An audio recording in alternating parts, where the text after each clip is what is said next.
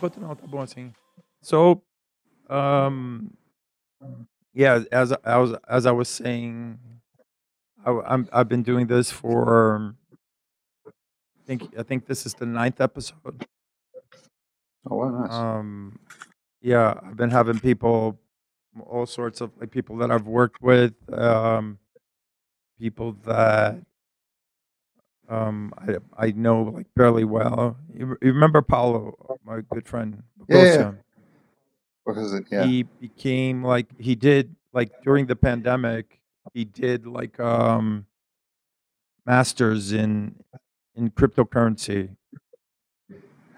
So basically, he's he's going around uh, giving lectures about Bitcoin and stuff like that. So so I had him Fair over a to couple weeks back, and and we spoke like like two hours about crypto, which was great. You know, and you went cross-eyed trying to understand the blockchain and uh, um, and all these and all these different currencies and like the, the values and the projections of what this is all going to become, and, and just left more confused than you started the conversation. yeah, pretty much. Uh, I guess the the the most confusing part for me was about the the miners and stuff like that. hmm But then it it it all made sense a little bit because the whole idea of it is to be decentralized, and they had like um and they had like uh a whole bunch of people that have to verify the transactions instead of being like hmm this gigantic mega computer. You know, it's like which one like They're working on Zuckerberg it's would pretty control. You know. yeah it's pretty it's pretty exciting where um, it's pretty exciting that all that technology. Uh, there's um there's a company that I got involved with uh, two years ago. It's a, a small company called Emanate, and they're basically um, they're like A a, a as in music. mergers and acquisitions. E- Emanate, well, um, I, I guess so. Um, Emanate is uh, E M A N A T E. Uh, is yeah, it's like a music streaming platform essentially where you um, you get paid instantly uh, for um, artists get paid instantly for the music that gets uh, heard or the portion of the music that gets heard. You can actually see at the moment they've got like a script that goes on at the bottom of the of the um, of the website that shows the the transaction of say like the last six seconds of music that's being played, and it, and it shows that the money is getting transferred into the right holder's wallet straight away, which is a completely different completely different to how the current music industry works or the you know the music industry that we're all used to where you know for example a song that a song that I can make that you go and listen to in Brazil that I get a 0.0006 reais of, you know uh, per play um, uh, I get that pay I get that payment well dep- depending depending on where it's played it can take up to 2 years to receive your money it's pretty crazy and that's one of the or reasons why like a or to have like a big publishing company chasing this money around the world. Yeah. Yeah, yeah, yeah, yeah. Because that's what happens. There's, there's like there's lots of different. There's there, there's so many middlemen involved in in uh, the music industry that um, have a have a role to play between a royalty and an ending in my bank account. You know, there's so many. They're, like the, the whatever whatever the, the the portion of that money just gets divided by different people, and it ends up. I'm the last person to get it the the you know and uh, yeah it's pretty interesting but i think that's going to change in the future. There's technologies like what, what they have in emanate oh sorry the last thing that they have in it is uh, and built into the technology of the site is a thing called a smart contract. So it's a uh, it's a contract that outlines the, the terms of the agreement for the song so that say um, you know, if if I own fifty percent of the song and the singer owns fifty percent of the song, immediately within that smart contract, it takes the it takes the the money or the royalty and divides it into fifty. Uh, you know, divides it two ways and, and gives one portion to me and one portion to the artist. Um, again, cutting out the middleman uh, and, and making direct payments to the to the right rights holders.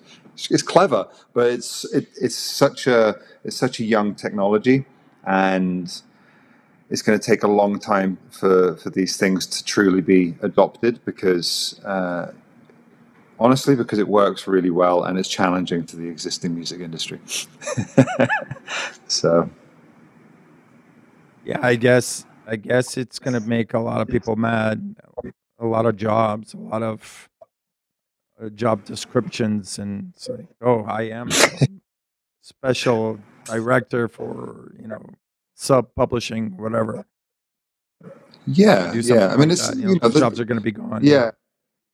Yeah, but it's um, I don't know. uh, There's I guess there's positives and negatives to uh, to all the uh, all the different facets of this music industry. But anyway, it's kind of it's, it's that's great that that's great that he's uh, he's got really into that crypto stuff. I mean, I, I only have like a honestly a, a relatively loose understanding of it. Um, it's pretty complicated, and uh, I just don't have the patience to truly understand all of the uh, intricacies of the uh, of the cryptocurrencies and and uh, you know I, I spend hours a day making music but at the end of it the last thing I want to be trying to understand is how to hook up graphics cards to a computer and be mining um, Yeah. mining mining cryptocurrencies and stuff like that so I mean, I think f- for what I understood about it, it's like basically bottom line is that you have you have to be in it somehow in in a in a proportionate way that's not going to hurt you if you lose all the money you put into it. But if you don't, um, say in ten years from now, you're gonna you said, man, I should have gone into that like ten years from now. But if if you lose the money, it's like oh, it's like I bet and I lost, you know. So, but Yeah, That's what I- I everybody read a- tells I read me. a, yeah, I read a statement. Uh, I think it was by Warren Buffett. It's like uh, it was something along the lines of the stock market rewards the patient investor.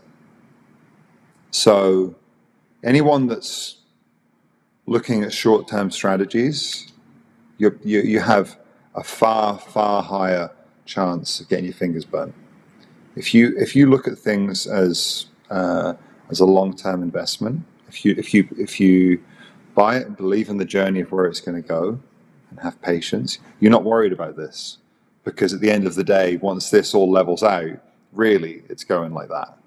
You just got to you know, you just got to wait for um, you know, wait out your time, wait those years, and yeah, I mean, because Bitcoin took kind of a dive right now, and everybody started panicking, you know.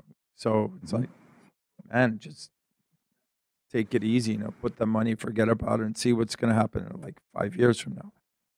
My guess is it's going to be worth a lot more than it is today if it follows the trend that it's been going. You know, Yeah, and it's it's not it's not a uh, it's a limited resource as well. It's like it's not it's uh, this it's only going to well, it's most Exactly. likely like to just go up value. Yeah. yeah. hmm Yeah. So anyway, how are you? So man, uh, man, I've been great. Um, besides the pandemic and not be able to make money, it's Yeah. it's Well, it's really it's, hit. It's really uh, hit, it's really hit Brazil, hasn't it? It's you know it's been a bit uh it's it's not been it's not been very enjoyable to almost hit everywhere, but it's you know it's been it, it seems to have been particularly um, uh, difficult down with you guys. It has because it, it's become so political here. Um, it's not just the problem itself, you know, which is really bad. Um, but it's kind of this political war between like government, journalists, and, and politics, and which is which has been insane, unheard of. I think, I think some of what you guys went through with the, the election being last year and all since we have the election only next year, I think uh, this this is still going on. It's like too political, you know, because once Biden won, like everybody chilled out a little bit, didn't it? Everybody was like, okay, let's take it easy, right? Everything's more calm now, but but Yeah. we're still in this like whirlwind. And it's like You know, uh, there's, there's a lot of uh, you know this is a this is a social media world. There's a lot of eyes on a lot of things, and unfortunately, there's uh, you know when it comes to politics, there's there's uh, um, a lot of optics, and not a lot of substance. Um, so you want to be seen to be doing the right things and and uh, seen to be saying the right things on social media clips, but at the root of it, not a lot of the right things are getting done, and a lot Yeah, of people are suffering for it you know, and uh, and yeah, you know, like America has been a bit of a, um, a political theater, and uh, I- I'd say you know a, a- positive a, a positive thing right now is um, there's less talk about politics right now, which is quite nice. Yeah, It's that's nice. that's the thing. Everybody can get back to work and life back to normal. You know, forget about politics for a while. You know, it's just like because I know. I mean, Yeah. the difference between California and the other states like Texas, or Arizona, Florida. Um, it's it's a, totally a difference between like Democrat or Republican and the way they deal with it. It's like, but it's fine. You know, it's like you don't like it, just leave here everything's Yeah. kind of the same you know it's like there's no like going to another state which is a little bit easier or you know i'm afraid of the Yeah. pandemic so i'm going to california where everything's a little bit more strict No, yeah so Brazil's a more of a complicated beast. it is it is um i don't know i think i you, think we've you seen gu- the worst guys, of it guys think things, yeah, things are starting to uh, like settle down a little bit now. It feels like there's a, it it feels like there's a light at the end of the tunnel now, right? yeah i mean I, I can get vaccinated tomorrow a lot of people got vaccinated in the past months like people not just for age group but people that had like high blood pressure or something or depression or whatever they, they can get they could get a shot so a lot of people are getting vaccinated i think vaccinated more than 100 million people or something we're kind of good. in the midst of that Yeah, yeah, because things Yeah, have things the- have settled down. Things have settled down here now uh, in regards to, I think, um, enough enough people have been vaccinated for uh, you know for let's just say the rules the rules to have changed enough for us to kind of get back to work. It's nice that you know we've, we've I've done my first shows now. Um, I've done done three shows, four shows. so, Um, so tell me tell me about arizona that was the first show right Well, yeah, it was actually the second, but um, so but that weekend was the first run of shows. So yeah, there is. Um, I my first show back was on Friday the twenty eighth, Friday twenty eighth of May, and I played in Salt Lake City at a, a festival called Get Funky that was headlining, and uh, I tell you, Silvio, it was weird. It was weird. That was. You know, um, my existence during the pandemic was nomadic. Uh, we, you know, we had. Uh, I, th- I think I told you, we, we had sick. We had a sick relative, and she was very weak, and um, we kind of we were on full lockdown to protect her, Nikita's mother, and. Uh, um, yeah, so I didn't really see anyone at all other than my immediate family. And uh, yeah, being around people was genuinely strange for me. Um, uh, you know, it's quite a difference putting out the bins every every Tuesday night. Um, you know, And- maybe seeing a a, neighbor. like an outdoor stage or an outdoor. It was an outdoor festival, about four thousand people. Um, right so I, I, wa- I remember I walked out. I got out of the car. I looked at the festival, and I just, I just had this like, like overall, like, wash of dread come over me. I'm like, holy shit, that's a lot of people. and um, and then I got like, I got up on the decks, and uh, it was there was, I don't know. I'm, I'm, I'm normally pretty chill and composed when I'm when I'm playing, but I just felt nervous um, because a lot of time had gone by. Um, I hadn't worked on as much music as I'd wanted to. I probably hadn't got you know um, as much as much music together as, as I was hoping for, and uh, started playing. And there's this huge monitor delay between the you know the monitors and, and what I'm playing. And you know, you, we've worked together. Like if there was a if there was a delay, I, I any other time I would have I would have stopped with composure, turned around, said something to someone, resolved the problem while I'm playing. Didn't do any of that. Binned 90% of my mixes while, while I was playing. Just like felt like my set was horrendous and uh, felt nervous through the whole set. I mean, don't get me wrong, it went like it went well, but um, I've also I also decided I'm going to start recording all of my sets. Uh, we started, you know, started cataloging my sets, and I plan to do that for everything, just in case anything comes up, and I want to, you know, I want to let people hear it. the first thing I did, the first thing I did at the end of the set was delete. No one's ever listening to that shit again. So, Oh my god.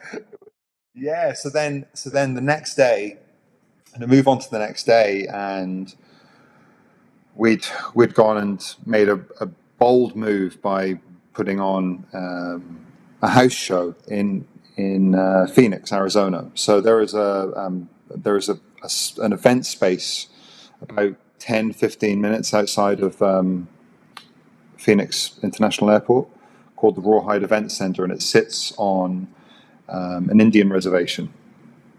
So, um, for anyone that doesn't know, Indian reservations they they they have um, their own governance and, and rules outside of state rules. You can do a lot more things on Indian reservations if the Indian reservations are down to do it. So Yeah, they have like um, casinos and whatnot. Yeah. yeah, there's a casino at that. There's a casino at this spot, and, and it's a great event uh, space. They do they do festivals at this spot, and uh, the local promoters there, uh, Relentless Beats, they approached um, my they approached my agent about uh, doing the first non-socially distanced show back in Phoenix and doing it with myself and Fish, uh, with Fisher, and. Uh, and so yeah, we we decided to do it. So we put up the uh, it, the that was, was Memorial Day weekend, I think that was the, it was the weekend that we were we were doing that show. So we we put up uh, the first show that we put up was for the Sunday, and uh, we had a capacity of ten thousand tickets, and we sold it out.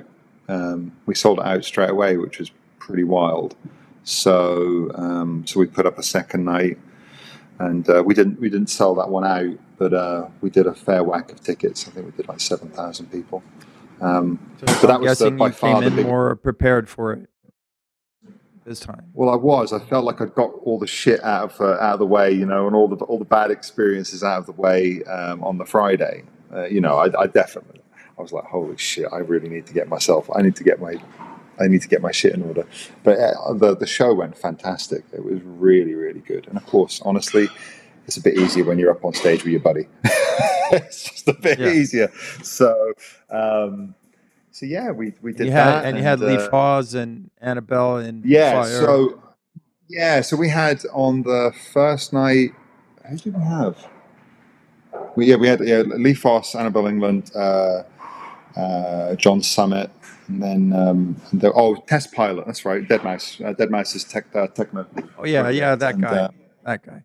that guy, and uh, Extra. yeah, you know, Extra. yeah, Dubfire. I mean, I, I was so happy with, I was so happy with how the lineup came up. I mean, I just, I mean, it felt a bit weird. Uh, Dubfire playing before us, it doesn't that doesn't compute with me, but it was nice. You know, and he was he loved it. He had a great time. So, and uh, it was it was it was pretty pretty amazing feeling the just the this collective overall excitement and relief. And the thing the thing that surprised me was how openly um, emotional people were that they'd got back to shows. It meant a lot more to people than I think anyone realized it was going to mean to them. It's pretty cool. So you've got that to Yeah, come, I- I was- yeah, I was seeing I was seeing those those videos from Liverpool uh, that went viral. Of course, I mean Yousef playing the, the Ultra Naté record, and and I reposted that, and and it was so overwhelming the amount of people that came back to me and said, "Man, I that so much. When is it going to happen here?" So I think Yeah, it, when it does happen, it's going to be like a big, big explosion of, of freedom and uh, and whatnot. it, it is, and I, but you know, I think also I don't. I personally don't think that'll last for long. You know, I, th- I think we're all, you know, as humans, we adapt to things very quickly. We yearn for things quite strongly, but you also forget pretty quickly as well. You know, and uh, um, I think I think there'll be an initial excitement. Things will slow down, but at the end of the day, there's a lot of people that are. Um, there's a lot of people that are struggling right now. There's there's there's there's lots of economic displacement, lots of jobs changing, lives changing, and historically, or at least my understanding of like the entertainment industry is when uh, when there's a recession or when there's things that are wrong in life and society, um, the shows that we're involved in they provide some solace to people. You know, people want these things more because they want to forget about the shit that's going on in their lives. So I think that there's going to be a lot of uh, a lot of interest in uh, you know a lot of excitement for shows. But I don't necessarily think it's just because they weren't able to dance for 18 months. I think people will forget about that relatively quickly after their first show. You know, after their first night out, I think that'll go quite quickly. But uh, uh, overall, I, I think there's going to be a lot of interest in these shows. Just you know, people want to let loose again. Yeah, I think it's when the dam breaks, you know, this big flood and and, and you know, Exactly. static, and then but then people are going to come back to the old ways, or or you know, gathering themselves in their tribes, or or whatever. You know, it's like, Mm. did you feel that that the energy was different besides like this this hedonistic thing, like we're, we're coming out to it, or or did you feel something energy about the music in in in any way? Yeah, it was. It's, it's, it's difficult to judge on the shows that I do with Fish in, in, for, for a few reasons. I don't do that many shows with him um, on purpose. We, we, we, we try to not do it very often to keep it exciting for us and for, for other people. Um, and, and in our opinion, it works. We have a lot of fun. There's zero planning that goes into it. Um, and it, so it feels spontaneous for us, and it ends up be, it does end up being spontaneous and a lot of fun. Um, and the shows that we'd done before the pandemic, you know, there was a different excitement to the shows that I do by myself. So, you know, there's already already a difference between that, like that, like baseline of what I would kind of expect to feel from a show that I do. But even, yeah, you know, to, going back to like your original question, there was. Um, something did feel a little bit extra. But maybe that was the, you know, that kind of added sort of relief and emotion. And um, uh, there was a lot of people that were nervous, you know, nervous about uh, for the first time being in close proximity with other people. And I, think that brings about a different emotion from people when, like, you have to submit to that. I had to submit to that. You get you get in a crowd, you're around people, and you know after after a little while, you're like, "Fuck it," you know, "Fuck it." Just I'm, I've, I've I've got to walk around near people. I've just got to like let go, and it's all you know, like the. I think there's a bit of an adrenaline rush from from just letting go. Um, it felt good. It felt, felt really really good. So um, Awesome. and I definitely, you know, definitely uh, on a. I mean, it was it was up there with one of the most memorable shows I've ever been involved in. I'll never forget it. It was pretty crazy. So Yeah, I mean, Listen, just I'll- from I'll- seeing I'll the stuff that you guys posted. yeah, I'll sum it up. At the end of the second show, we ended the show with ABBA. Gimme, gimme, gimme a man after midnight. Right. we didn't give a fuck. We were just having Right. that we were just Right. having the best time it felt like the right thing to do at the time. I'd never do that. Was great fun. I was on the mic. So, oh my God, that's pretty different. Yeah. I remember, I was so- remember when you, the whole EDM thing came and everybody was on the mic and you really struggled with it. You never liked it. You know, it's like, no, no. but it, it was I, kind of the um, rule, wasn't it? Everybody was, it's like they went on and get a mic and said, Hey, I'm Chris Lake. Yeah, and I, I do you know what though? I, I kind of I, I, I, have a, a slightly different relationship to it now than I did years ago. I, I don't mind getting on the mic, and but I think it's more rooted in the fact that like my I feel like my relationship with my fans and my fan base is different now. I feel like I have a better connection with the people that listen to my music, and I feel through social media and the way that I've kind of like used social media. I feel I, I feel like I have a better communicate. I feel like there's people maybe have a better understanding of me and my personality, and I feel more comfortable with saying something. I, I, I don't know what it is. I'm, I'm a bit of an overthinker in that regard, but like I don't mind getting on the mic. I'm not trying to be like, um, uh, I'm not trying to be like a hype man. I just don't. I, I so I, I just don't mind getting on and I don't mind getting on saying saying to people, I'm fucking happy to be here. I've got, I've got no problem with that, you know. And it's like there's little things, there's little moments like uh, you only have to watch, you only have to watch someone like uh, Pete Tong or Carl Cox, watch them get on the microphone, and there's something different about them getting on the microphone to, and I'm not saying this in like a disrespectful way, but like uh, Dimitri Vegas and like Mike. You know, it's um, there's there's there's a difference in the energy. It's um, I, I when when I when I see Carl Cox getting on the microphone, I think it's fucking sick. I really do, and um, I- and and the same with same with Pete. But it's not like it's it's just like a different energy, and it's, it's so it's just more more like a, a a little conversation or a confirmation that the human's there behind the decks, and I don't mind that. I, I don't mind that at all. I, I think that's um, I don't find that particularly off-putting. But let's just say one, two, three jump before the drop. I think that's a bit much. Yeah, it's it's tacky. It's a little bit tacky. Yeah. Yeah, Some but you know, like it, obviously it works for some people. Cup of tea, you know. Yeah.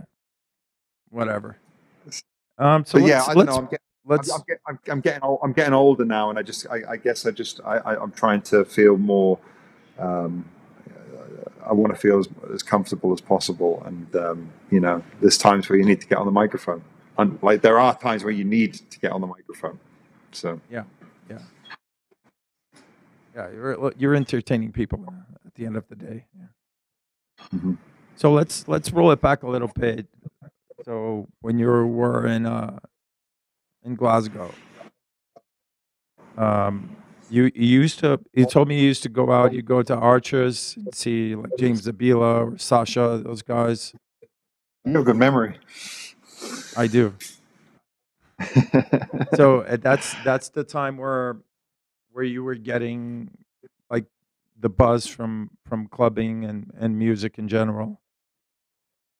Yeah, so to put it in perspective, um, my clubbing experience was um, difficult because I didn't live in Glasgow. I lived three hours away from Glasgow, so it was a bit of a mission to uh, uh, to go and experience the clubbing that I felt was um, appealing to me. So when I got, I mean, any any twenty year old that's watching this would just think this is completely alien what I'm going to explain. But I, my, so much of my understanding of dance music came from um, a combination of reading magazines, magazines being Mixmag, DJ Mag. Um, I can't remember the, I can't remember the other ones that would have been out Muzik. at the time. But let's just say, yeah, it's just yeah, exactly. Muzik, uh, DJ Mag, and uh, and Mixmag. They'd be the the music publications. And then on top of that,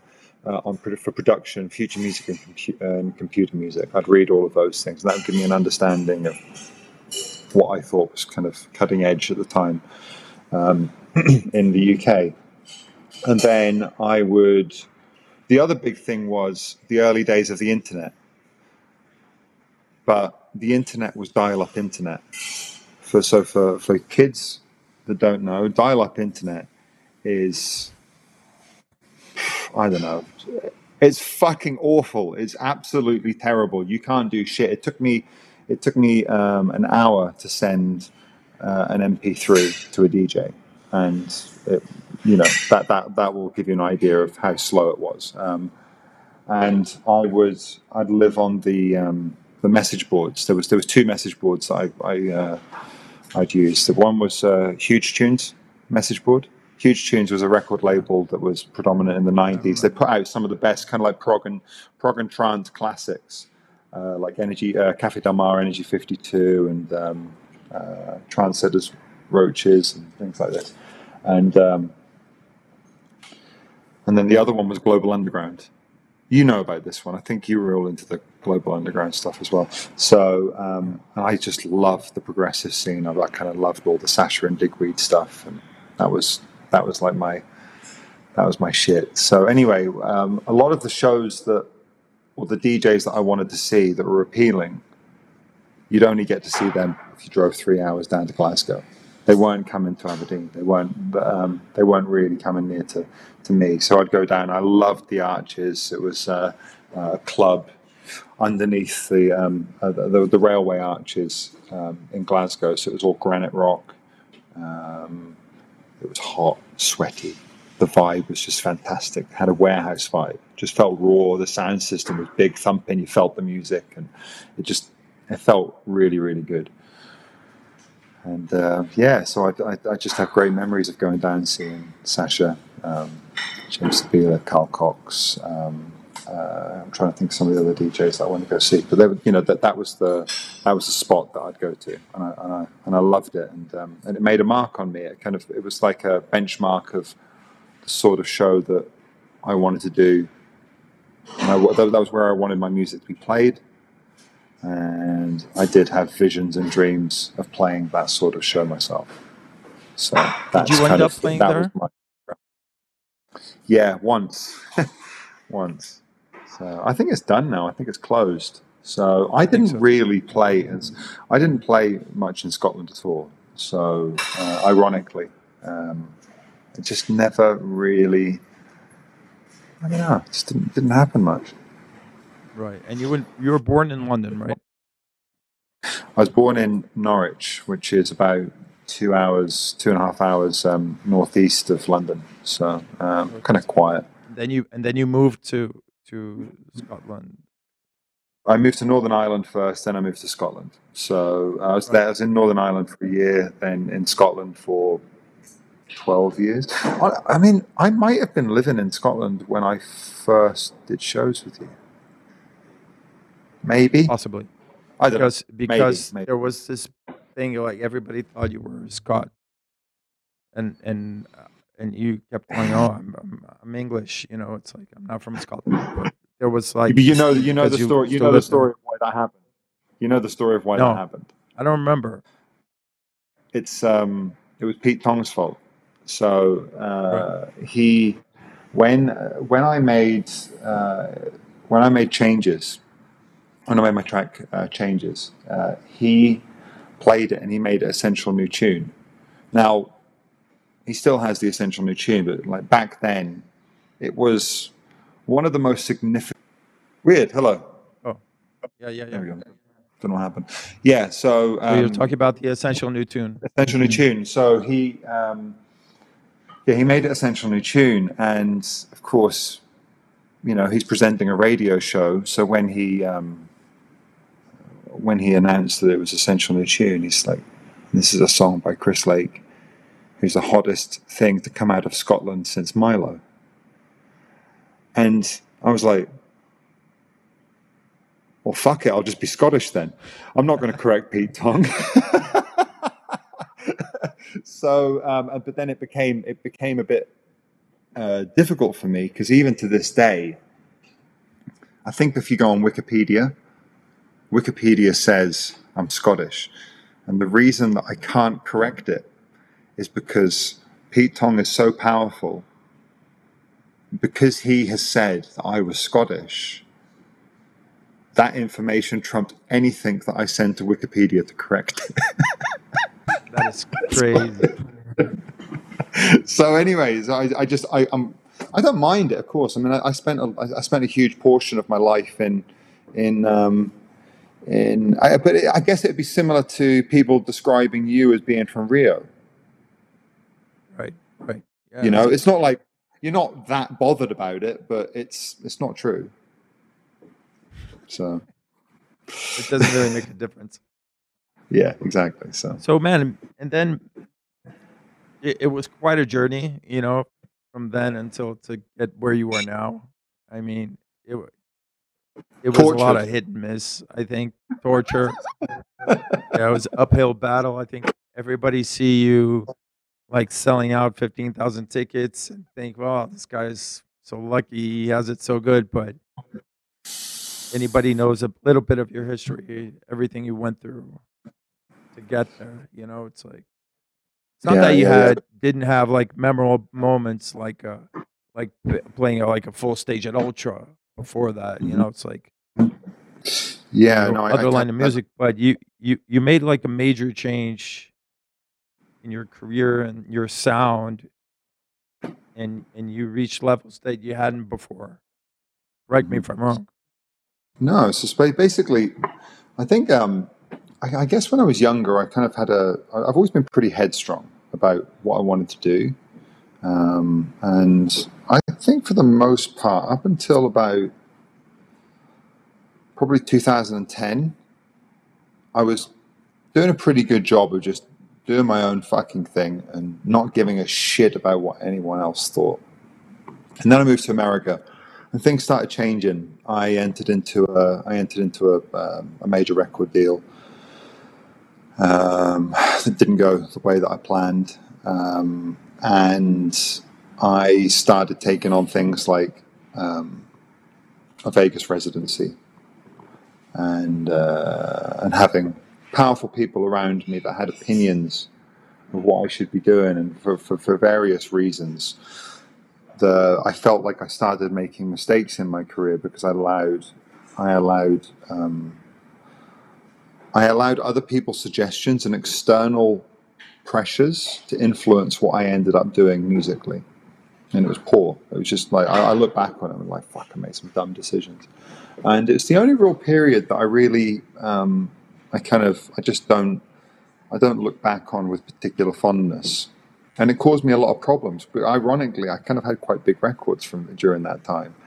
Um, you know, Boneless being one of them. I, I um, worked with Steve Aoki, and that was just like it wasn't some it wasn't some kind of like crazy trying like uh, positional move trying to work with someone uh, powerful and well known to kind of like level up because I don't do that. I, I've, I, I that's just not been my style. I, I, just like working with people because I like working with them and that's how that's how it came about working with Steve. I just I ended up over at his house for non-musical reasons, and he suggested, "Do you want to do you want to work on a track?" And I was like, "Yeah, fuck it, let's do it." Worked on a track, made it, ended up kind of um, uh, bringing Tujamo into the into getting involved in it, made this instrumental track that felt really good and really big, and it is.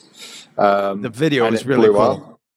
And it is, and it, and it blew up. But but the downside to it was, parallel to that, Steve Steve started caking people just around the same time, and um, it it uh, the song blew up, really blew up, but it did To this day, to this day, it- it, it, it's I'm part really- of you like know what? music. I'm proud as fuck of the song. I think the song still bangs. Um, I don't really like the. I don't like the, the, the. I'm not really that into the, the vocal version, but that, that that was nothing to do with me really. So um, that was when uh, beyond after that, it, it, it wasn't really my song. That that that by that point it becomes Steve's song. You know, for all intents and purposes. But the same at the same time, people knew about the success of the song, and I don't think it really computed with people that um, my I, oh Chris is on that song, but he's done all this stuff in the past. I think it just I started confusing the shit out of people, and the truth was I was confusing the shit out of myself. And there was this moment. I, I, I there was actually a a moment in I think I was playing in South Korea or something. I was doing a festival, and I just remember I had this moment where uh, I don't actually think I've ever told anyone this, but I had this. I, I'd played a main stage at this festival. It was a bit, it was all right. I kind of like got by doing my music, you know, playing playing my stuff, and it was it was okay. And Steve was on a couple of sets later, and Steve asked for me to hang around, and he asked for me to jump up and be on stage when Boneless was played. Oh, I just remember going up on stage. I did it, and it was like, I just stood there and I was like, "What the fuck am I doing up here? This is the wackest thing I think I've ever done in my life. I feel so fucking stupid." I'm looking out at the crowd and I'm like, this ain't the Arches in Glasgow. This isn't the vibe that I was. This isn't the vibe. I'm like, this is just. This, Didn't is, this sign up isn't for it. this. I, I, what have I done? Where have I, where have I allowed?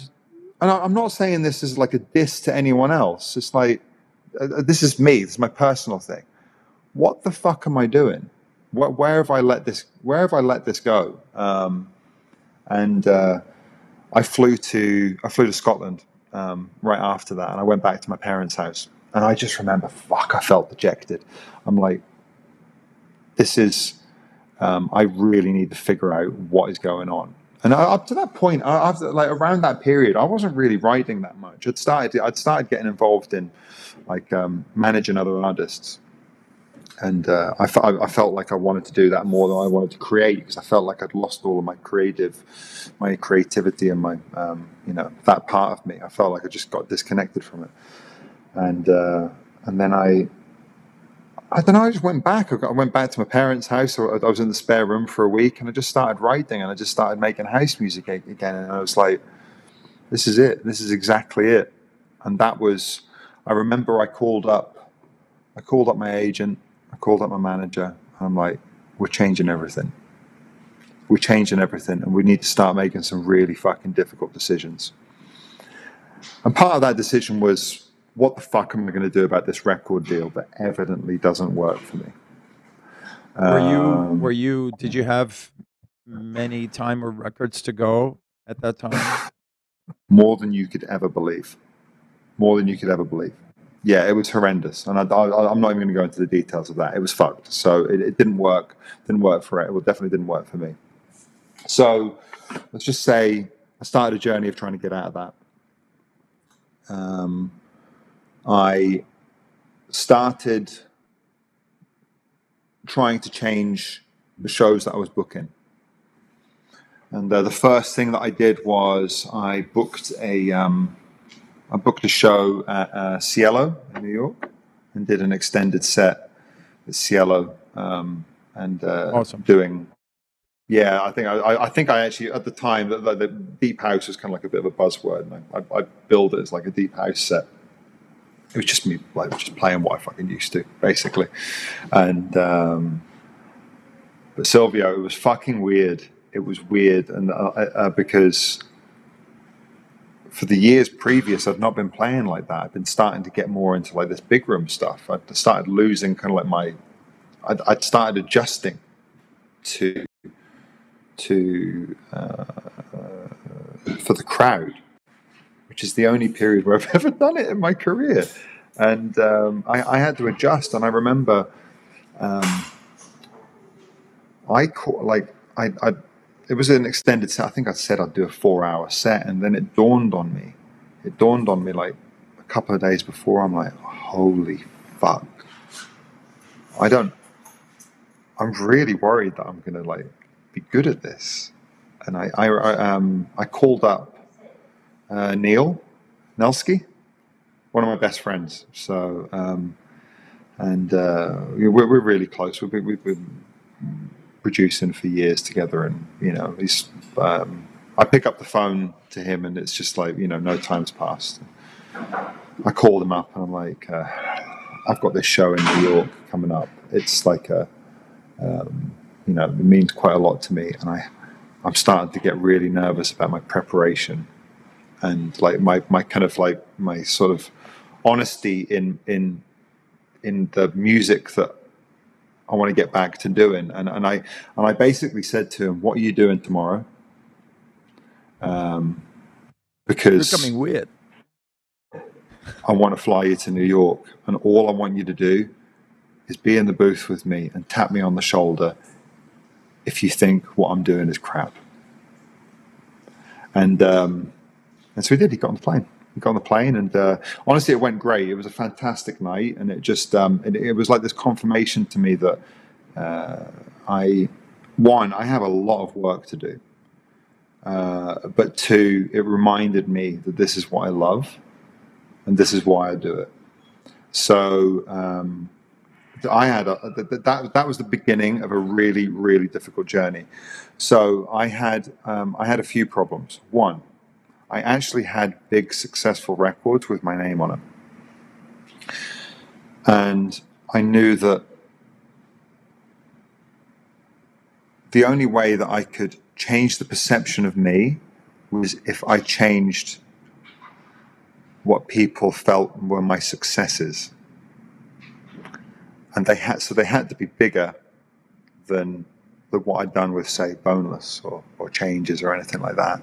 So I just had to try and find a way to kind of like make my music work and, and connect and um, uh, and like rewrite the rewrite the kind of like the, the history or the, the the successes that people can judge me on. Does that make sense? Um, Yeah, of course. so, yeah. So I, anyway, I ended up getting out of the record deal, and I think the really big there was a couple of big moments that happened just in a small matter of months, and um, I got out of the record deal, and the first track that I managed to um, that I went to go release was a track called Operator, and I had a vocal from Dances with White Girls, and um, and I I I was on the phone to Danny Howard at uh, in at Radio One, and uh, I played him what I'd got coming up, and I played him that Operator record, and he loved it. He loved it. I played it on the Skype, and uh, he called me back the next day, and he's like, "I've got my first gig covering um, Annie Mac's uh, show. This is a big deal for me. I can't get that song that you played to me out of my head." Um, will you give it to me and let me play it, uh, make it as a hottest record of the world? Which is the feature that's on Annie Mac's show. So similar to what, go back to Pete Tong, similar to the Essential New Tune accolade. And um, I was like, I, I went and caught, I went, I went back to the, uh, to the I said, give me, give me a minute. I, I went, I went over to the office where, where my manager and my assistant was, who is now the A&R at Black Book. And um, I was like, what are we going to do here? So, okay, fuck it. Let's put it out put it out on Friday. We'll use this as the launch for the for the record, and um, and we'll uh, so we'll use this hottest you know the hottest record of the world as the launch of the record. We'll release it on Friday, so people will be able to go and listen to it as soon as it's out. Okay, how are we going to release it? Fuck it, let's start a record label. What are we going to call it? Black Book. um, Is that it? It was just uh, that quick, like that was clicking it. That everything. was it. Yeah, yeah, yeah. So, um, fuck, we need a logo. Okay, so Ian gets a, a napkin and draws. I think I think the first logo was the book. The, the book that was written that was drawn on the back of a, a napkin, and we were like, okay, fuck it. So then we we scrambled, got some artwork together, gave the record to Danny Howard. He made it hottest record of the world. Came out, and things just really started to connect. It just felt like there was just this little bit more authenticity with how these records were connecting with the DJs. So everyone was playing it. And then in the January, so I think I released that in like November or December. Then the January comes round, and there was two sailings of um, Holy Ship, and uh, the And at, Just and so at the many same of the- time, it was like you were changing, and there was this whole tide of house music coming back as well. yeah, yeah, yeah, yeah, yeah, yeah. EDM Like, was still was- up. yeah. EDM was still well. Actually, no. It was kind of like it was, it was dying down by that point, and house was coming up. But I'd already been. I'd already put four years into it. Really, you know, kind of like getting to that point, and uh, and so Did you, did you have people telling you, "Oh, you're crazy. You should stick to your stuff." Yes. Or, Yeah, most of all me, but um, I, I, you know, I, it was, it was, it was difficult. But um, I would not recommend anyone trying to uh, do what I did. I just start a new alias. But the only the the, the the difficulty that I had with that and that decision was Chris Lake is my own name. So that's my own reputation. And I just didn't like how I was leaving it. So I had one of two options abandon it and always be known for what stuff that I didn't really want to be known for, or work hard and try and change it. So um, that was that was the that was the decision. So, but yeah, the, the, you know the song ended up just getting played everywhere. It was a really really strong um, track, and then Gary Richards called me up last minute because uh, there was a DJ that cancelled uh, Hard Summer. Um, I remember I got I got drafted in and play, I, I did a like a, a last minute kind of early slot of Hard Summer. But That was the sort of festival that I wanted to be getting onto positioning wise that I was I was struggling to get onto because people were still like, yeah, but he made Boneless, you know, and that was difficult, and I was getting a lot of that. So everything that I did, right. every like a lot of decisions, it was it was about moving forward. It was also about correcting what was in the past.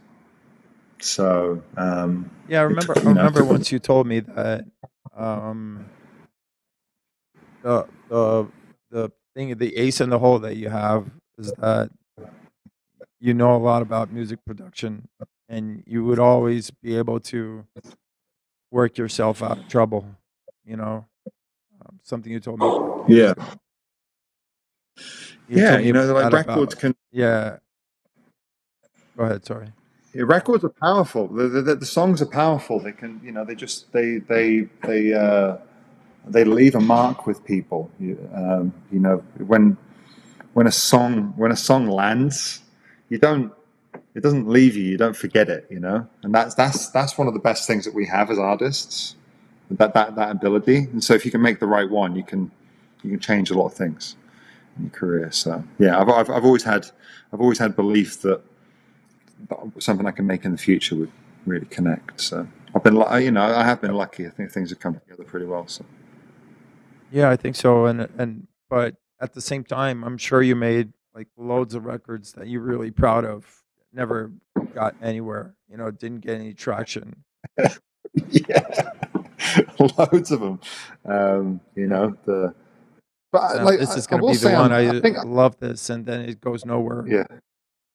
Yeah, yeah, yeah. I, I mean, I, I think, I still think the one that, the, my most successful one at the moment would be Turn Off the Lights. And I actually do think I might be different to a lot of artists. That honestly might be one of the songs I'm most proud of. I'm really, I love that song. I, am very proud of it. It just sort of, uh, it feels quite unique to me. And uh, I just know that it was an absolute bitch to make. So, um, you know, when I listen to it, sometimes those songs that are really difficult to make, they they feel tired and um, and un, um, uninvigorating because there's like a it's like this memory of the difficulty that you had to create it. But I don't have that with that one. I just I'm, I'm really proud of it.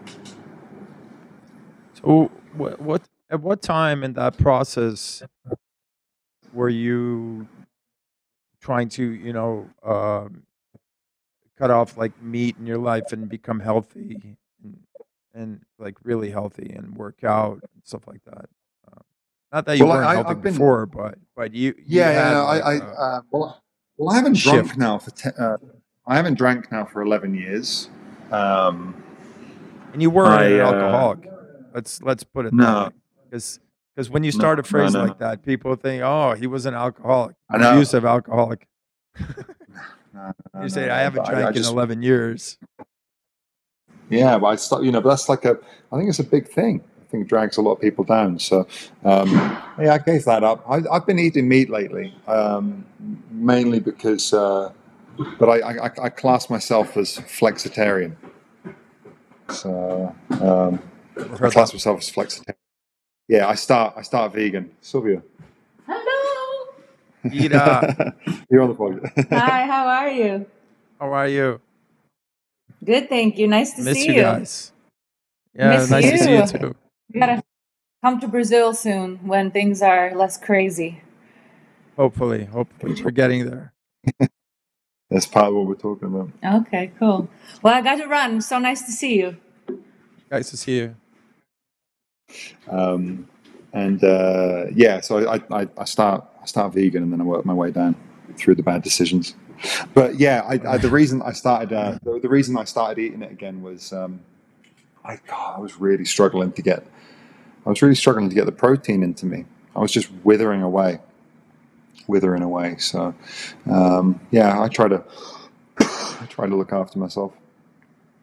But it's been difficult. It's been difficult through the pandemic, and I, I'm getting older now, and I'm kind of like I got um I start, started going to a physical therapist to fix my uh, fix my shoulder. So I can't, I'm, I'm actually Really? struggling to exercise. Yeah, I'm struggling to exercise properly. I'm trying to um like go back to fix some movement patterns in my shoulder. I'll be able to start up again soon. I, I went through it. I was starting to get into this cycle of doing three, four weeks training, then having to stop for two months to repair my shoulder. Right, It's no use. right. So um, Yeah, I like I, when I came back from the pandemic, my gym was because I've been I've been doing um, jujitsu for the past eight years, Mhm. uh, for like every day now, and and then when I when the pandemic hit, I had to stop for for like two months, and I was still working out a little bit, but nothing serious, and then I came back, like doing regular, like jumping jacks. I I had a tear in my oh, in my my leg over here, so I had to stop for a month because I think uh, all the muscle, you know, unlearned everything that I was doing before. So, Mhm. which is great because I got into physical ther- therapy, and then I, I I just did like physical training for two months. Um, and I got all the rest aligned: my shoulder, my back, my knees, my legs, everything. So when I got back to jujitsu, uh, I was in great shape. yeah, it makes a big good. You haven't difference. done It's- jujitsu, it- right? it- no, no, no. I, I have a, I have a bit of a fear of having sweaty ball sack right in my face. But um, yeah, there's Gita walking. um, What are you guys No, talking I- I- about? uh, do you do it with the gi, or do you, um, or, or is it just like with gym gear? I do both. I do mostly with the gi, but I do a little no gi training as well. Yeah, I love watching it. I mean, I've, I've, um, I've you know, I've, I've got really into it now. So, um, but I don't practice it at all. I don't practice. I'm just Right. big and clumsy. I, I don't feel like, um, I don't know. It's sort of, it's weird. I, even, uh, I really enjoy combat sports, but I don't enjoy participating in combat sports. Right. So, Have you ever? yeah, a little bit, a little bit of boxing. I'm too much of a pussy. You'd be great at jujitsu. You'd love it. You'd get hooked on it Yeah, But uh, this is You'd the other thing as well. I practice- probably, every, every day yeah, because it's Maybe- basically maybe it's it's yeah, it's something that um, it's bit by bit that you grow. It's an everyday thing. It's like every day you learn Mhm. a new lesson, and even if you're a black belt, I mean, I mean, if if even if you're a black belt, you you learn every day, and there there are some some practitioners that evolve like like exponentially after they get the black belt. You know, so so it's always a learning process. So what- what belt do you know? I'm a brown belt. I I got three stripes. So basically, Nice. need one more stripe, and then the next step is is a black belt. But but uh, the, You badass. yeah, but the, but the cool thing about it is that even after you get a black belt, it's not like oh okay, I'm done with this. I'm I have achieved my black belt, so I'm not going to practice anymore. You know, so there are people. And, like and what that, about your brother? Not Is- about is, that. is, is, is your brother still um, uh, competing? My brother, no, he's um he had to start working work for a living because now he had he's like the Ugh. third child, so he needs to pay the bills. But he practices a lot. He does a lot of physical physical training and and uh, he's opening up a gym right now. Actually, but it, it's going to be like one of those 30 minute course gyms. Mhm. You have some of those there, right? Where Yeah, you get a bag and you do some. So sometimes it's like small circuit that you do for like 25 Sweat minutes. your and then- bollocks off in a short amount of time. Exactly. So you have time to eat and come back to work. Yeah, exactly. So that's that's Nice. basically what he's been doing. Yeah. So so Sick. what are what what are the plans now for is is Europe opening up as well? Do you have dates there? Not Europe. Um, I mean, there were things, but I mean, um, I'm not. I'm not a. I'm not. I'm not in a race to kind of like go back uh, to Europe. It's a, look, look, it's a, it's a, it's a big journey, and I'd like to have the confidence that I'm going to be going out there and, and something, you know, things are going to go successfully. So, um, I think. I mean, I was on for Tomorrowland, I believe, and well, that's not happening now. So, um, and that would have been a big linchpin, you know, show to build around. But I think uh, look, there's, uh, you know, I think there's there's a lot of things that go through my head when it comes back to this, uh, you know, these shows coming back. And but there's there's people in Europe.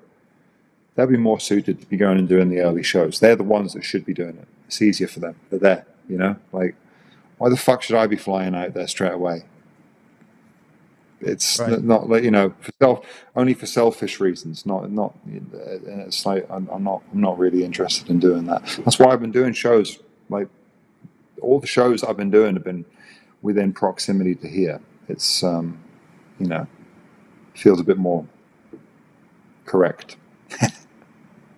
Yeah, I mean, if if if there are shows available as well, it's like if you can fly for an hour and play for for 10,000 people, it's like why the hell are you? Yeah, you know?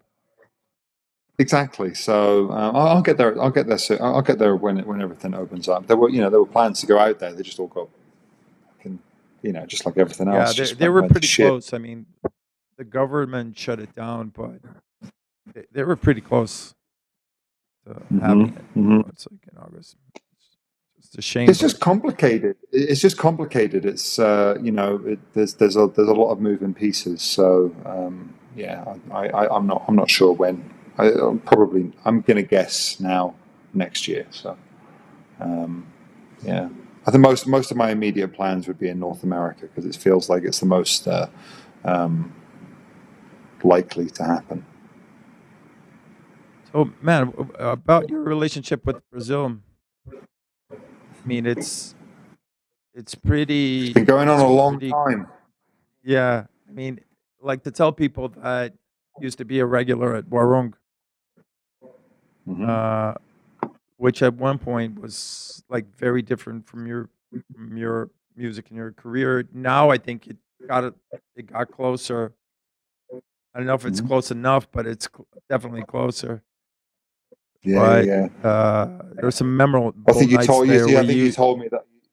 You, you told me that I'd committed the cardinal sin of playing at Green Valley, so I'm a bit fucked there. you know, th- yeah, I think I think time passes on and they're more they're more relaxed about it, but but if you do that like in an immediate situation, you know, it's like they say there's just there's just so many people want to play the club, you know, it's like yeah, yeah, yeah. I mean, like, oh, man, that was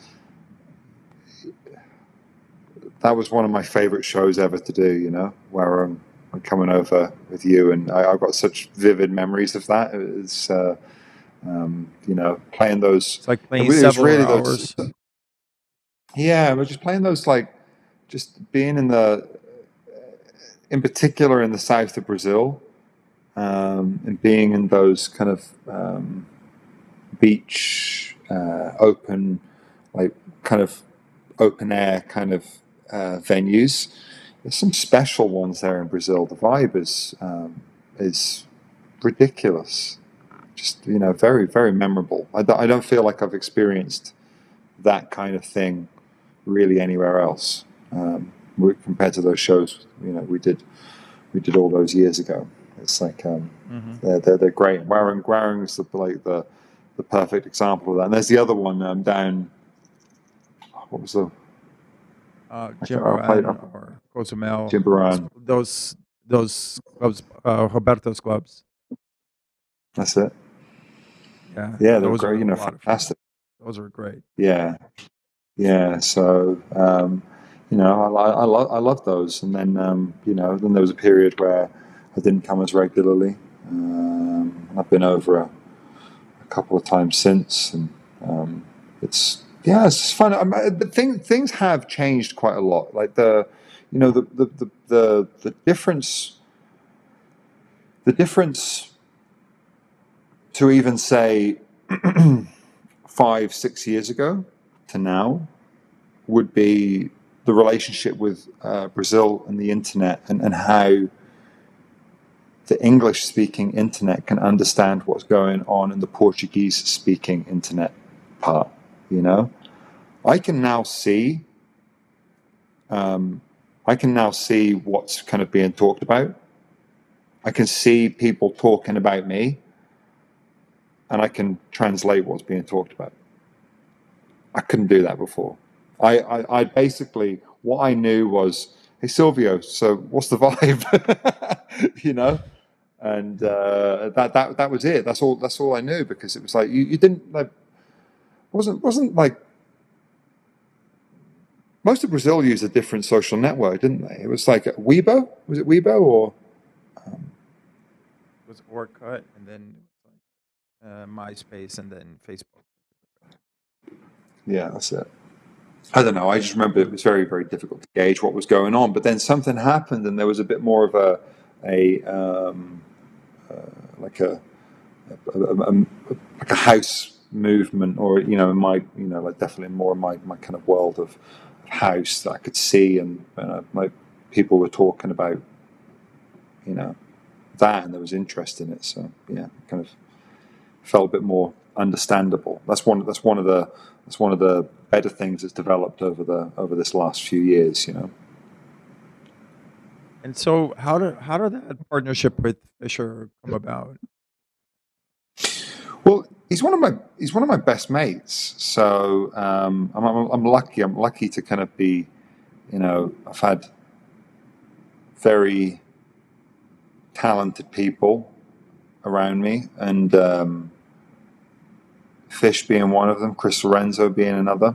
You know, the two of my two of my artist friends that I probably speak to the most. Um, and yeah, kind of like I don't know, just had this.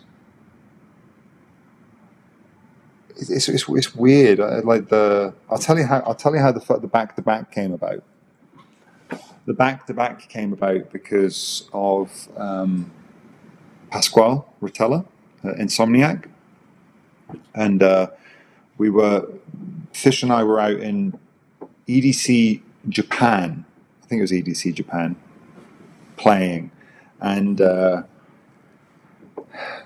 we, we got a we got a call saying um, that Pasquale wanted to book a um, he, Pasquale personally wanted to choose the booking for the last show for the last time slot on the third day of the main stage at EDC Las Vegas, and the reason he wanted to do it was he wanted to choose it personally because historically he would take all of his friends and family for that last show and be up in his box and whatever and enjoy the whole of the show. And he wanted to enjoy it with his favorite artists at the time. And his two favorite artists at the time was me and Fish.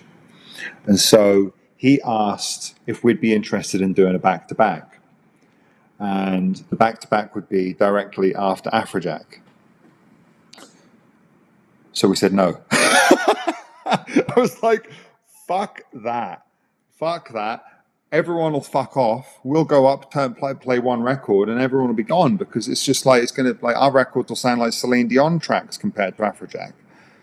And um, I just had no belief in, I had no belief in, in our music belonging on, belonging on that size of stage and um, and just the, the just the musical cohesion. I just didn't think that it would. I didn't think it would work.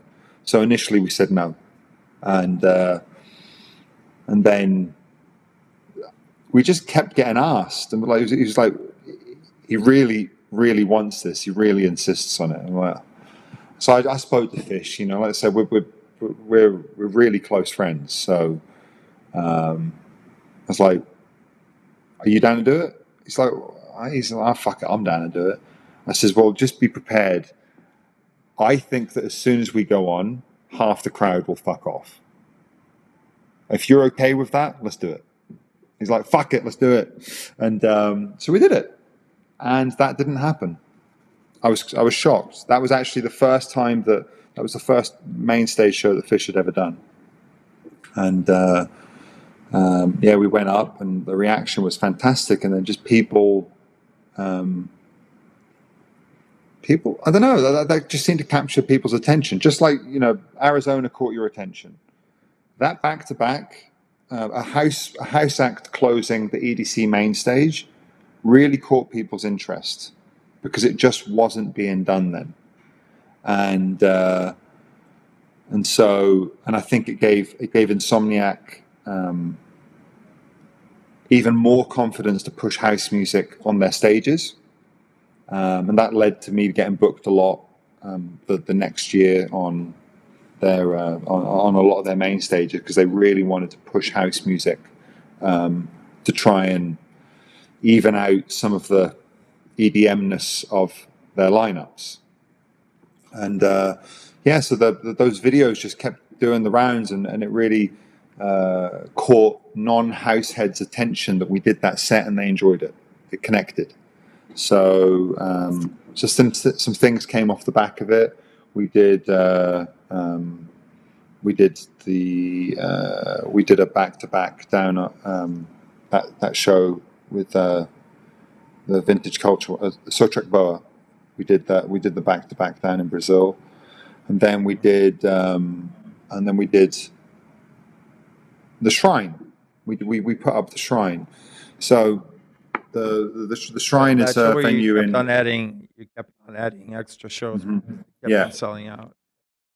Right. So yeah, but this is the thing. That wasn't like that was not planned. That was not expected. It was just fucking epic. We we we had this. There was a there was a long term plan, maybe about two years down the line. We felt hopefully we'll be able to get to a point where we can do five thousand tickets in LA. You know, a hard ticket venue. Um, we'll be able to do that in t- two years. That was like our long term plan to be able to do something like that. And then this opportunity came up to do the back to back. We announced it, and um, yeah, it was it just it, uh, it it took four minutes. It was four minutes for the tickets to sell, so which is as long as it took for the, the, the queue to clear, basically. And um, yeah, so we did that and just kind of realized, oh fuck, this is you know this is a there's demand for a, a second show, so we put a second show up. Um, that went in 10 minutes. And by this point, I'm like, everyone's like, okay, fuck it, we've got to go for a third, we've got to go for a third. And I'm like, nah, let's just, let's just be, let's just, uh, let's just take the two, let's be happy with this. And, um, and then, uh, and call it quits. But we ended up going for the third and, and sold that out in an hour. And that's when we tapped out.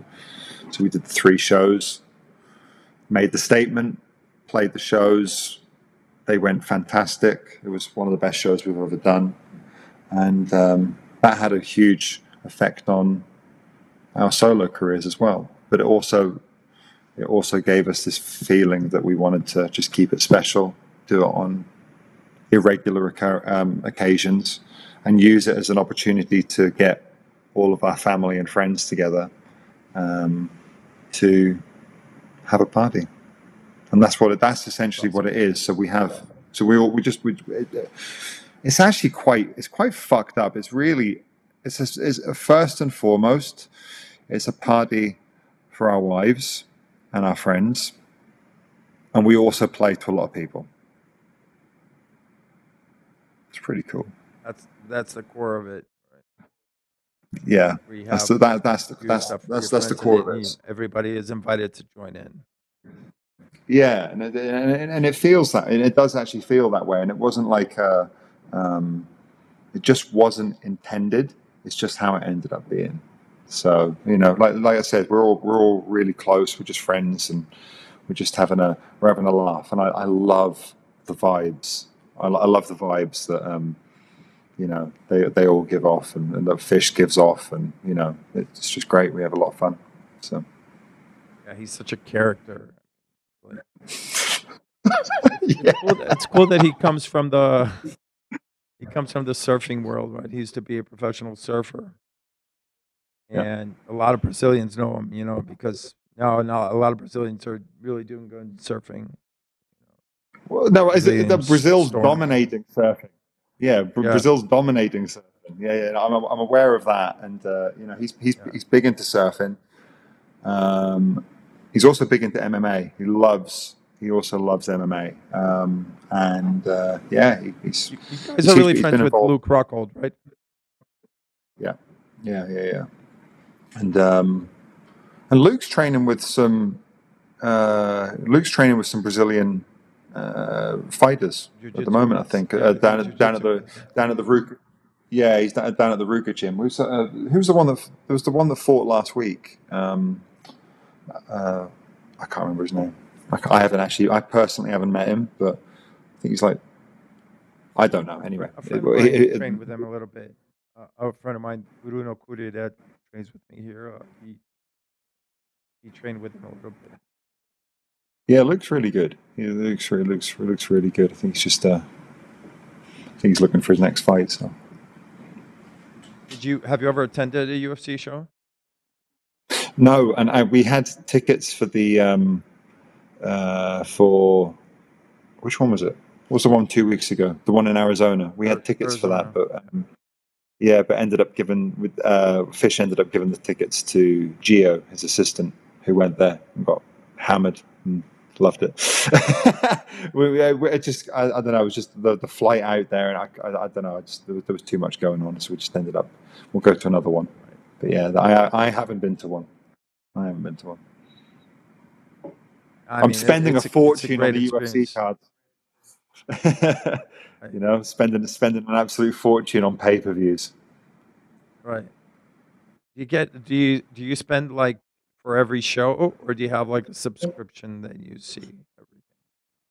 But there's you can't get a subscription for those pay per views, so you just have to pay. It's really expensive out here. It's like I think it's seventy dollars. per show? Yeah, Here it's uh you, you can get a subscription for for a channel that plays all the UFC shows and it costs like fifteen dollars a month. wow, yeah. They make they're taking a whole advantage bunch of other American stuff as well. Nice. Yeah, it's cool. It's cool. I mean, I, I mean, I, I, I enjoy watching the fights. I love it. It's my, it's probably my favorite sport. So that and Formula One. Well, Formula One, um, they expect to be the São Paulo Grand Prix to be the first major event with public, uh, like forty thousand people attending. Really. And what, what date's that? Um, I think it's 11th, 12th, I think. Um, Of and it's the 5th of July. like, according to November. Okay. So according to government officials, like off the record, they're saying that that's going to be like the first major event in São Paulo with a public big one. Yeah, Yeah, it's a big one. Yeah, I love it. I absolutely love it. I got into um, I got into sim racing while I was uh, during quarantine. I got all the steering wheel and and um, right. the curved screen and everything. I love it. I'm terrible at it. Oh, that's crazy. That's so hard to drive that. it's great though. I love it. I yeah, just, um, yeah. I mean, if if you're good on it, it's like you can do it. But I tried one of my friend's house, and it's just like kept on crashing. It's like I, I couldn't drive. it. Well, you get used to it. You get used to it. That's the problem, Yeah. though. It's a computer, so you're like you you you'd go, you'd do things that you wouldn't do in real life. You'd take risks that you wouldn't do in real life because all you have to do is press a key, and you have a new car in the pit lane. So, Yeah.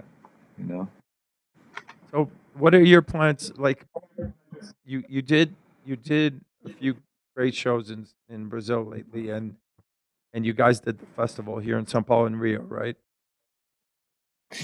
Yeah, um, I mean, I, I don't, I don't know what the, I, I don't know what the, the next step is because uh, it's, you know, I, I think it's like trying to figure out what, what, what's going on in, um, in Brazil anyway. So it's difficult to make any kind of um, plans. I definitely want to come back and do it again. It's like that, that, that plan was to kind of, there was an opportunity to make something regular and, and, and, and build it. So, but it's been fucking two years. So it's um, I, I, it's just the same as you know, same as same as you guys with every every event that you've got. Just trying to figure out how to pick it all back up. Right? It's not. It's going to be. Uh, just have to. I don't know. Just have to figure it out. I'm not sure. I'm. Re- I'm really not sure. So. I, I, I, uh, love I- coming down to Brazil. I love coming down to Brazil. It's great. So. I think the, the, the Rio show that you guys did was really hard to do, wasn't it? Because I, I kept on hearing about government officials like not clearing it and stuff like that, and then finally you guys were able to do it. I, I, I think I was shielded from a lot of the difficulty of that. I was not led. I was not given that impression. I was just told about that afterwards. Um, Right. Yeah, it did seem like it, it seemed like it was a bit of a, a mission, and I, I did see. I got sent some news articles from afterwards. I didn't realize how many noise complaints there were, Yeah, and I don't know how I feel about it. Yeah, it's it's fine. You know, it's like it's like I think since I I work it. with. oh, but it's it's fine. I mean, it's one night. I mean, nobody's gonna die. Let the kids have fun, you know, a little bit. You know. Uh, but uh, it's I it was the it was the distance it was the distance of the noise complaints apparently there was rattling four miles away what the fuck so i don't know I mean, i don't know I that, mean, that it's- was what that was what was just in it. once in a while. I mean, Yeah. imagine imagine living close to Ultra, that park over there, like once a year. It's, it's yeah like but hell. the difference with ultra the difference with ultra is ultra finishes at night like that one that we did You in guys went. in You guys went overnight. We went all, all night. We came up with the sun. We stopped at seven in the morning. That's stupid. You know, it's like I understand why people are complaining. It's not. Um, Yeah. It's. Uh, you guys have always had different rules. I mean, it's like that.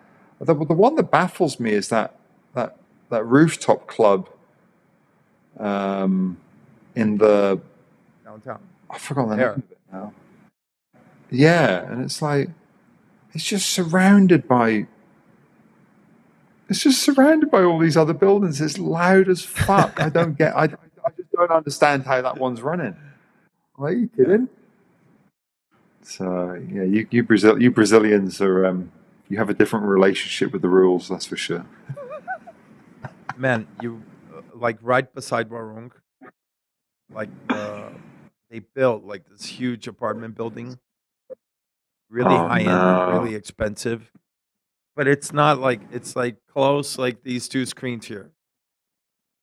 It's like really close, and a lot of powerful people are moving there. So Oh the man, club's going to see a lot of times that they're going to have to open during the day or you know make a deal to you know open at night but wow, it's crazy man that's a fantastic decided. venue though. That's Yeah. a truly fantastic venue. It is- What's the capacity the of sun uh, Warung? shines. about four or five thousand Okay. I love because it. the terrace now is a I love- lot bigger the one behind the main stage.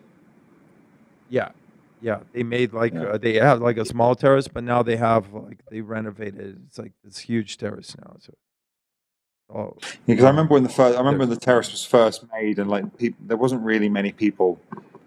Well, when, when the events I played, there wasn't many people that were going dancing at it. You know, it was kind of quiet. So Yeah, now like like artists are booked for the main room and for downstairs as well.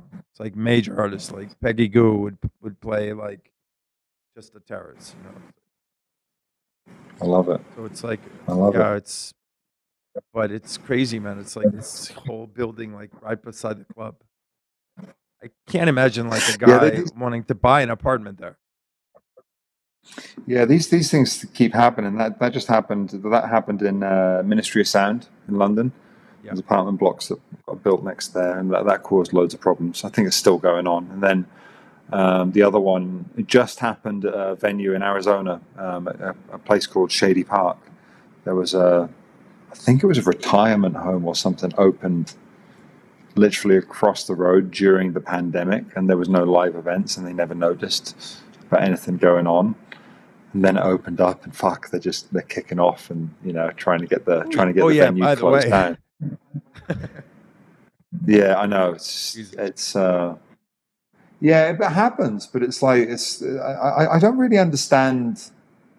There just seems to be like real big zoning lapses all around the world. It's like you you you got to give, you got to understand how sound works. You know, you can't. You got you give a perimeter around these venues. You know, put different things there. Put a chip shop. Everyone wants a chip shop by the club. you know. I mean, yeah, I mean, but it's hard, you know. It's like these cities, especially in major cities. I think you can you can do something like that in the outskirts of any city, but but everything's already occupied. Mhm. Nobody wants to drive an hour to go clubbing, besides you, you know. Yeah, three three hours. hours. That, happens a lot in Brazil, though, doesn't it? There's, there, there seems to be a lot of people that will drive. Um, It does like What was that- like what was the- Serena, people used to drive down by That's the it. beach that we did a few times. mhm. Yeah. Definitely. So, man, I was uh, thinking. I was thinking. I was. I was thinking. I was thinking about something that happened. One of the shows. I. I just. Um, I, I've been telling this story quite a lot recently. You booked me at a club, and I remember it being communicated. I don't know whether it was to me or to my team. It was like an hour drive. Was it fuck an hour drive? It was like from Sao Paulo. I think it took me like four hours, and the, the like the shittiest roads and ended up at like this sort of like beach resort kind of thing. And uh, stayed at this hotel. I sweat my balls off at the hotel. And um, i remember i went and you? played the show. I don't think you were with me but you booked it. Right. and something happened at this show. So the week that i was playing that show i had a beatport number one. I had a beatport number one with sebastien leger and the track was aqualite and I was playing the show, the dance floor was full, and I'm like, time to play my heavy hitter. Dropped Aqualite. It's the only time in my professional career everyone left the floor. Every single fucking person. and I was just like, what the fuck is happening? Um, yeah, everyone left that was my beatport number one at the time. But I can't remember where it was. It was like it was one of these ones where I was told it was going to be an hour drive, and it wasn't. It was like four. You don't remember where it is, do you? I don't remember. No. it was before. I think it was just like when Google Maps was just starting to come along, and I, I think when you actually put like destinations in Brazil, you wouldn't actually get the directions remember, or you don't distance. remember the city or the state? I still think it was Sao Paulo State. I think.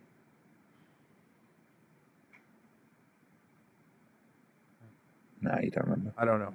I'll have. I'll have It was by have to- water, though. It was. It was. It was. I remember it was by water, but I think it was a lake. like not a, beach. but I don't think. But I, we didn't go south for it. We didn't go south for it. It wasn't like Right. going down towards Santos or anything. It was like um, it was up, and I felt like we went to a lake or something. It was by a lake. Anyway, Man, there I we don't go. remember. I- I don't remember. Listen, I just remember that I successfully stopped people dancing. Your number one beatport. Oh, it's just yeah. Listen, it was it was always it was always a challenge. It still is a challenge coming to Brazil and like doing what I would do anywhere else. you can't quite do that in Brazil. It doesn't. Music doesn't work and hit the same in Brazil. I can't explain it, Really different. It but it doesn't. Have you been? It Have you been in in contact with the many uh, Brazilian producers? Yeah, more and more now. It's like I have. Uh, I, I- I did a uh, during quarantine. I was doing. Um, I was doing some demo um, demo streams where I was listening to people's demos, and uh, you know, giving them feedback. Or Right. and it was so fun. You know, the funniest thing that came out of it was um, my my ability to identify a Brazilian artist before I'd listened to the song or seen that they were from Brazil. And the reason and the way that I could always figure out it was a Brazilian artist was because they were wearing sunglasses in their profile photo. Really? Every time. I'm like, that's Brazilian. Yep, sure enough. Rio. Bahia, you know, Right. Sao Paulo. I could, every time. Every I was never never wrong. Really funny. But yeah, anyway, there's there's there's there's lots of there's lots of uh, there's lots of talented producers now. It's changing. Like the the um the well, there, there was always there was talented producers before, but I think the I think the um uh, I don't think maybe Brazil had like a network or a network or a like a production network or a production community that kind of helped level up the skills in in the production. But it does now. There's great records that come from, you know, there's really really strong, very very playable songs that come from consistently from Brazil, um, and uh, I like it. I think it's uh, I think it's exciting. there- there's It's, uh, There's this kid from Curitiba called G Felix that I think Lee Foss just put in a record, and they played it. John and and Lee they played at your show in Arizona, and they Mhm. played that track, and it was huge and been playing everywhere nice. since then. You know, What's his name? G Felix, Felix. G. Felix. Oh, okay, nice. I, I, I'm not sure if I know him. Yeah, it's, it's Yeah, it's- uh, Republic. He's from Curitiba. Oh, okay. Yeah, I mean, there's, there's lots of there's lots of really talented uh, talented producers. One of the um, there's there's a video that just keeps coming up on all of these like dance music um, Instagram po- uh, posts of me playing um, uh, Pimpo Pimpo Gama. Let's play it again. Um, yes.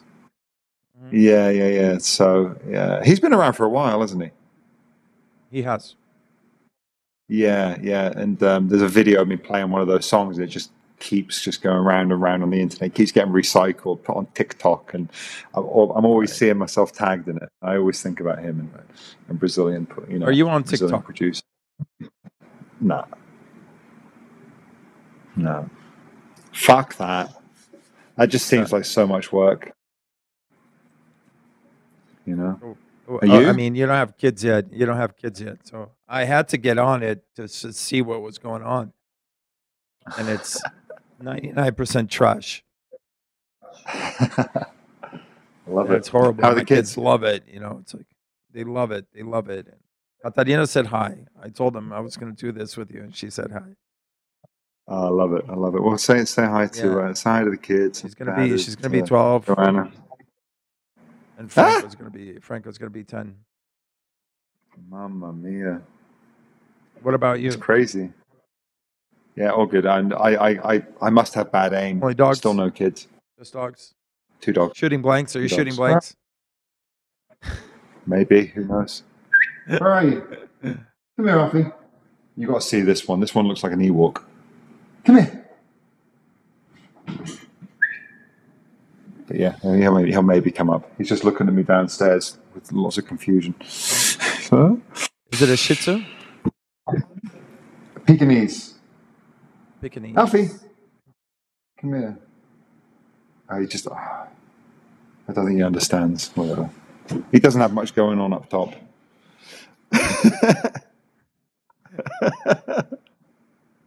so yeah, All right, man. So thank you very much for doing this. Been great. My pleasure. Um, great to catch up always.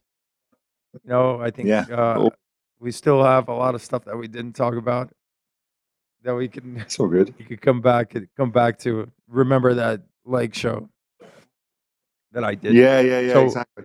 I um, and I'm, maybe I'm happy, maybe I'm when happy you you're doing that. guys when you guys when you guys come back here in Brazil, we can do it in person. I'd love to. I'd love to. Yeah, And um, you're still in Sao Paulo, right? Yeah. Cool. Um, yeah. I'm the same uh, same hopefully- apartment. Live in the same place that you visited me last time. Okay, cool. Yeah, it's um, I uh, I hope it's soon. It's uh, it's always nice to uh, to see you, and uh, yeah, I'll uh, I've enjoyed it. Thank you for having me on here. So, are you gonna do And say like hi- a video shoot right now? Yeah, we're doing. Um, we just uh, we just announced a show in. Uh, well, Fish and I just announced a show in uh, Denver. We're doing. Um, we're uh, outside of the Denver Coliseum. Uh, so, and it's got like the it's we can have up to twenty thousand people there. So, I mean, it's got the po- it's got the potential of being a pretty pretty big show. I mean, you know, you got to sell twenty thousand tickets, so I don't even know. Listen, if we if we undersell it, it'll be a socially distanced show. Okay. um, I've got all the COVID, excuses yeah. lined up. Yeah, yeah, it's COVID. It's just ruined everything. Um, and so we're gonna we're gonna try and go film a little skit to um, to announce to announce the show because we're two fucking idiots and we want to go and be idiots on camera for a minute for a minute for a minute. That's awesome. So yeah, Promoter's so- dream. Yeah, I mean, it's just like it's just it's fun. It's fun to do. It just breaks up the. I wouldn't normally do this for me. Um, Fish probably wouldn't do it for him, but when we're doing it together, it's like ah, fuck it, might as well. We're just having a laugh. So, you know, Right. All right, man. Thank you very much. Hope to see you again my pleasure. soon. My pleasure. All right, Sylvia, I'll speak to you uh, soon. next And, time um, we'll do say, this in person. uh, yeah, yeah. Say um, say hi to uh, Paolo and uh, and um, and uh, um, Charlie.